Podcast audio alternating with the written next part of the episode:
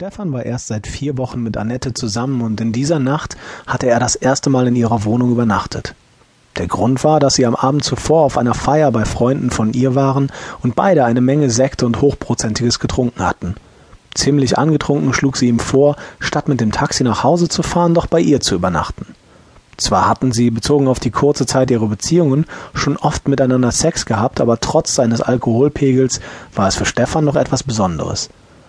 Als sie in ihrer Wohnung angekommen waren, hatten jedoch beide keinen Gedanken an Schlaf verschwendet.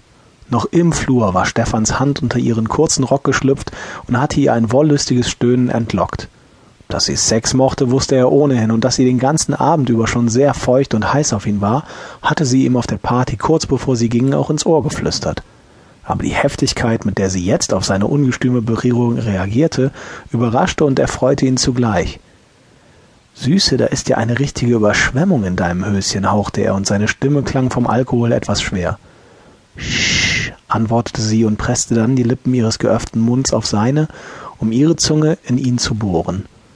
Die ganze Zeit hatte er die Hand zwischen ihren Beinen und beide schienen sich nicht an der unbequemen Position stehend im Flur zu stören. Als auch noch sein Finger durch den Beinausschnitt unter ihr Höschen glitten, um dort ihre Pussy direkt zu berühren, stöhnte sie in seinen Mund.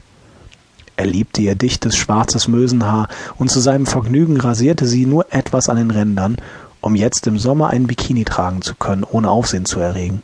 Zu gerne hätte er sie jetzt aufs Bett geworfen, ihre Beine gespreizt, um dann sein Gesicht auf ihre haarige Pussy zu pressen. Aber Annette brauchte jetzt einen konkreteren Beweis seiner Gier. Zieh die Hose runter, ich will jetzt gefickt werden, keuchte sie, und ihr Tonfall machte deutlich, dass sie es auf der Stelle wollte und keine weitere Verzögerung duldete. Nur wenige Augenblicke später hing Stefans Hose um seine Knöchel und Annette hatte